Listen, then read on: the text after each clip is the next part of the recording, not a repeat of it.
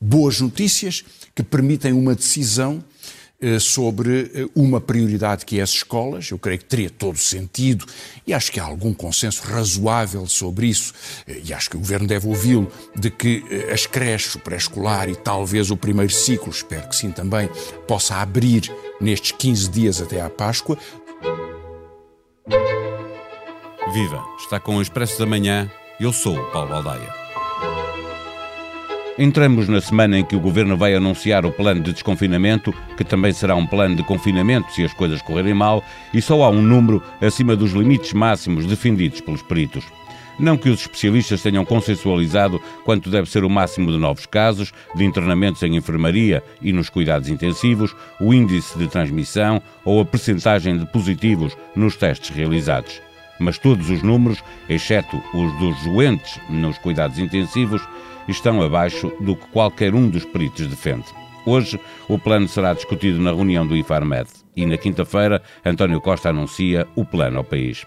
A expectativa é de que de hoje a oito dias, na segunda-feira, dia 15, o país comece a desconfinar com a reabertura da escola dos mais novos. Na verdade, em matéria de confinamento e desconfinamento, os portugueses parecem andar sempre um passo à frente do governo.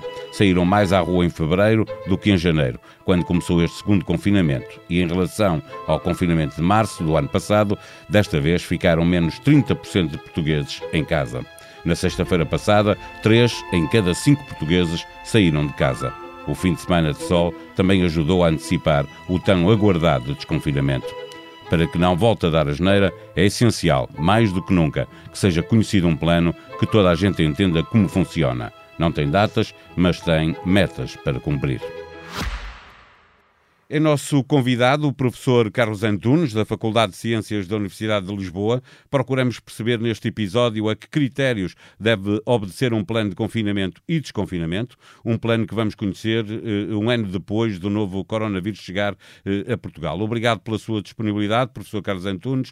Uh, primeira pergunta: um plano deste, deste tipo deve ou não deve ter datas para desconfinar ou confinar de novo, se for caso disso? No contexto atual, aliás, eh, boa tarde, antes de mais, e obrigado pelo convite. Eh, no contexto atual, ehm, é, é, muito difícil estabelecer datas. Uh, existem muitas variáveis que não estão controladas e que nos podem causar surpresas, como é muito falado sobre as novas variantes com uma grande capacidade de uh, transmissão superior uh, às variantes anteriores, em particular um, a variante do Reino Unido tem uma capacidade de aumentar 32 vezes a carga viral no trato respiratório superior e isso faz com que aumente a infecciosidade e a transmissão na ordem dos 50%, em termos máximos, uh, e o que é expectável é que, um, dando liberdade a essa variante, uh, quando ela se torna predominante, um, a incidência aumenta uh, de uma forma mais drástica relativamente às variantes anteriores. Portanto, isto é uma nova variável que nós temos.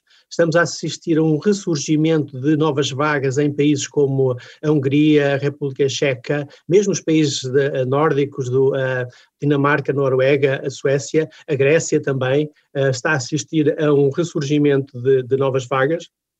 Uh, e, portanto, um, ehm, no contexto atual é extremamente difícil definir datas. Uh, o que se está a pensar é iniciar um desconfinamento a partir de, de atividades uh, de menor risco, que tenham um menor impacto na incidência, nomeadamente atividades associadas ao ensino primário e pré-primário, e um, ehm, vigiar, tornar-nos bastante vigil vigilantes relativamente aos indicadores eh, que nos podem dar, um, eh, digamos, a dinâmica, que nos podem mostrar como é que a incidência evolui após essa, essa abertura dessa atividade. Mas não sendo as datas Isso... determinantes, eh, quais são os critérios para que quem tem de decidir deve estar obrigado a, a ter muita atenção? Obrigatoriamente temos que olhar para a incidência, e a, incidência pode ser vista de várias formas, ou incidência diária, uh, o número de casos diários, ou uma média, a incidência acumulada por 100 mil habitantes, e aí podemos usar 7 dias ou 14 dias, uh, o SCDC, o, o, Centro Europeu para as Doenças, um, uh, ah, utiliza os 14 dias, mas há países que utilizam 7 dias. Há aqui um pormenor técnico relativamente a uma ou outra, um, a de 7 dias é um, é um indicador que responde mais rapidamente e a de 14 dias uh, responde mais tardiamente. Além disso, os a ocupação hospitalar, em particular as camas em cuidados intensivos, dada a limitação da capacidade e a implicação que isso tem um, nas, na atividade clínica normal dos hospitais, de, de, de atividades programadas, esses três indicadores são os principais. E depois poderá haver outros indicadores como a positividade, como o atraso dos inquéritos epidemiológicos ou outros indicadores de cuidados primários e de saúde pública. a dificuldade de. Olhando para, todos, para todos esses dados que está a dizer como importantes para avaliarmos a capacidade de fazer esse desconfinamento, pergunto-lhe eh, se depois a resposta que é preciso eh, para acompanhar esses valores de, de incidência, eh, de positividade de, de, das unidades de cuidados intensivos, se é igualmente importante ter a garantia de que há uma capacidade instalada para fazer as campanhas de, de rastreio ou, ou mesmo de prosseguir a vacinação dentro daquilo que está uh, esperado. Esses dois fatores também devem ser condicionantes importantes para definir um desconfinamento? Uh, são importantes, contudo, nós já sabemos que uh, já chegamos a um patamar muito elevado de 14 mil uh, casos e, portanto, sabemos qual é a capacidade, o que é que isso implica em termos de inquéritos diários e a capacidade instalada de rastreadores necessária, sendo, sabendo que cada rastreador pode, no máximo, um, seguir seis, conta seis uh, uh, um, infecções diárias, ou seja, seis novos infectados diários, um, essa é a capacidade máxima uh, e, portanto, para 16 mil nós precisamos certamente 2 mil, mil, mil mais de é? mil, 2 mil, exatamente, um, uh, rastreadores. Em termos de um, camas de cuidados, incentivo, uh, uh, cuidados intensivos, sabemos que há uma limitação das camas. O que os especialistas intensivistas uh, aconselham é dividir, segmentar uma quantidade de camas para uh, as outras atividades normais, não Covid, e destinar apenas 285 camas para a unidade Covid, para as unidades Covid. E dessas 285 devemos apenas ocupar o máximo 85% dessa capacidade, que é as tais 242. Portanto, isso sabemos que é esse é o limite que não podemos ultrapassar porque se ultrapassarmos temos novamente uma situação de stress e depressão uh, uh, nas ocupações hospitalares. Estabelecendo uma correlação entre esse número, uh, entre a ocupação das camas de cuidados intensivos, os internamentos e um, a incidência, ou seja, o número de casos diários, uh, nós sabemos que não podemos, há uma correlação e, portanto, não podemos ultrapassar as 2.500, 3.000 casos de infecção diários. Portanto, isso estabelece logo também um teto em termos de incidência uh, de não ultrapassar esse valor de novos infectados diários. Deixe-me perguntar exatamente por isso, porque parece estar consensualizado que o desconfinamento deve ser feito de uma forma gradual. Eh, a pergunta que toda a gente faz é se o caminho inverso deve ser feito da mesma forma ou se a experiência já determinou que na hora de confinar nós temos que ser mais rigorosos e mais rápidos eh, e, e portanto, fazer tudo de uma vez.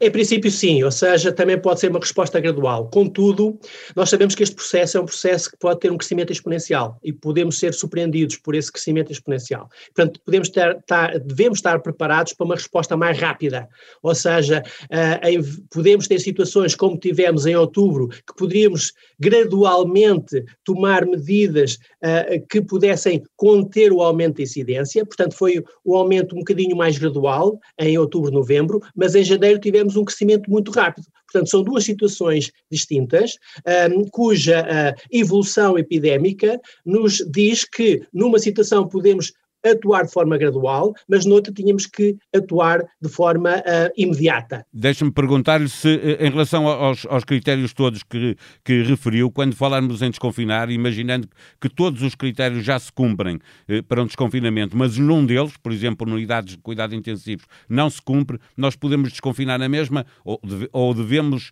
atender a que todos os critérios estejam cumpridos para se poder dar o primeiro passo? Não, podemos uh, atender a, digamos, a uma, uma solução que é aliviar, começar a aliviar o confinamento, não é? nessa forma, nessa solução gradual. Por exemplo, o regresso cuidados... às aulas pelos mais novos? Correto, correto. Uh, porque é obviamente uma atividade que em princípio achamos que tem menor impacto uh, no, na incidência. Os cuidados intensivos têm uma resposta tardia, nomeadamente na ordem de duas semanas, e, portanto, os cuidados intensivos que agora estão a, a, a ocupar as camas ocupadas são casos que já ocorreram, que já foram infectados há duas, três semanas ou mais semanas, uma vez que a permanência nos cuidados intensivos é longa. portanto, o, que é de esperar, uma vez que a incidência está a diminuir, o número de novas admissões também deve estar certamente a diminuir, e, portanto, nós estamos a assistir uma maior saída uh, de uh, casos em camas de cuidados intensivos e uma menor entrada. E esse saldo é, é um saldo negativo que vai todos os dias diminuindo o número de camas ocupadas. Portanto, o que nós projetamos é que daqui a 10 dias, talvez menos, possamos atingir as 200 camas. É expectável que isso aconteça, a não ser que tenhamos uma surpresa de uma rápida aumento da incidência se uh, procedêssemos a um desconfinamento. Daí a cautela de procedermos a um desconfinamento gradual, começando com uma atividade que terá pouco impacto, depois, à medida que evoluirmos no tempo, vamos monitorizando uh, vigiando os indicadores e, em função dessa evolução, podemos tomar uh, a decisão sobre outras medidas. É o que os ingleses estão a prever, eles vão certo, iniciar. Mas eles fazem agora... avaliações de 5 em 5 semanas. Uh, Exatamente, três a eles prevêem 3 a 5 semanas. Eles têm vários cenários, portanto, ao fim de 3 semanas podem avaliar, se for positivo, até poderão antecipar essa nova fase, se não for positivo, eles vão até às 5 semanas. Deixam é o limite, passar mais eles, tempo. eles têm duas ou três, ou três cenários. Exato. Sr. Professor, eh, quando decidimos que há níveis de desconfinamento diferenciados de acordo com as regiões, eh, tendo em conta que os critérios têm números bem diferentes, eh, devem existir restrições a nível nacional, por exemplo, impedimento de circulação dos habitantes desses conselhos ou distritos com piores números para outros conselhos e distritos ao lado? Isto já é uma decisão um bocado política, uh, embora também técnica, porque evidentemente se há regiões que têm uma, exatamente, uh, se há regiões que têm uma incidência mais baixa, com um RT mais baixo e com níveis de ocupação hospitalar mais baixos, que é o caso, por exemplo, da região norte, um, era uh, compreensível que uh, se iniciasse um desconfinamento até um bocado mais alargado na região norte. Contudo, obviamente, isso tem riscos e nós temos que assumir esses riscos, não é? Uh, uh, e temos que estar preparados para uma resposta imediata, no sentido inverso de podermos reparar uh, situações que possam ser. Até porque nós já vimos acontecer uh, mais no norte que no sul e depois mais no sul do que no norte, uh, varia muito, não é? Ao longo do tempo. Exato.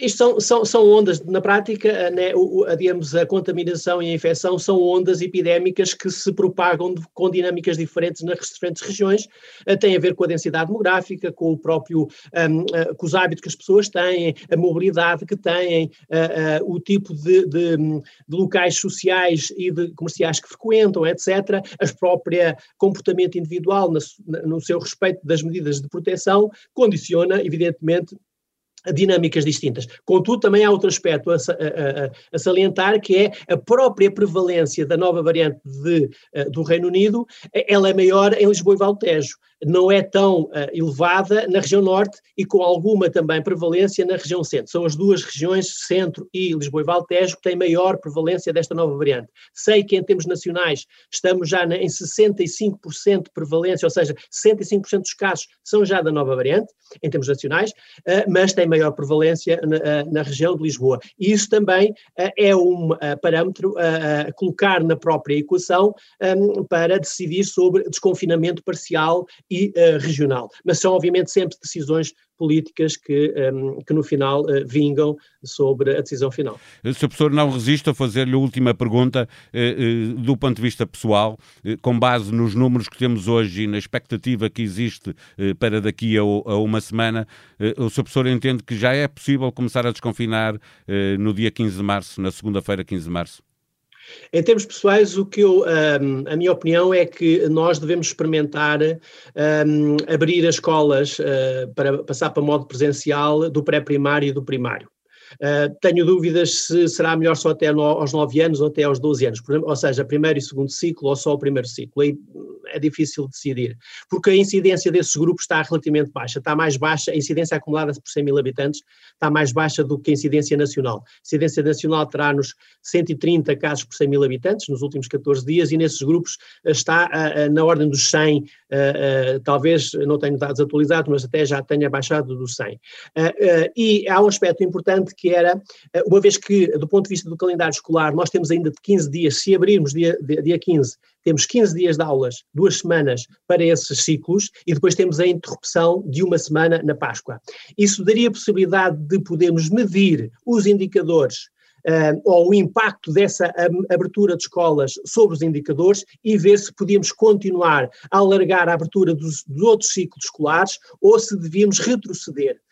Um, isso uh, dava-nos, de facto, uma capacidade de leitura e de monitorização sobre o impacto dessa abertura de, de, uh, uh, da, da atividade escolar.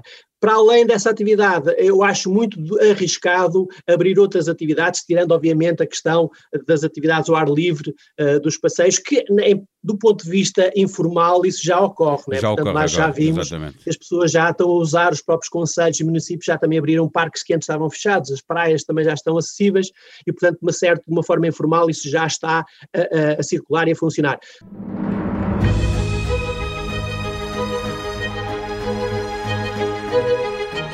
Para preparar um desconfinamento que está inteiramente assumido vai começar pelas escolas, o Governo aprovou este domingo, em Conselho de Ministros eletrónico, uma despesa de 20 milhões de euros para a aquisição de testes rápidos de antigênio em escolas e creches.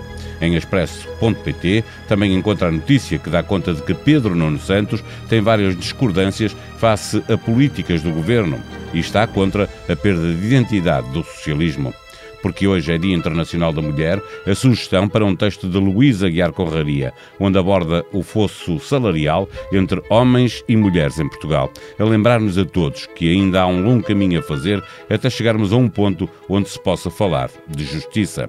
O Papa Francisco está numa visita ao Iraque, que termina hoje, e no site do Expresso encontra toda a informação dessa visita do Papa Católico a um país muçulmano. A sonoplastia deste episódio foi de Joana Beleza. Nós voltamos amanhã. Tenham um bom dia.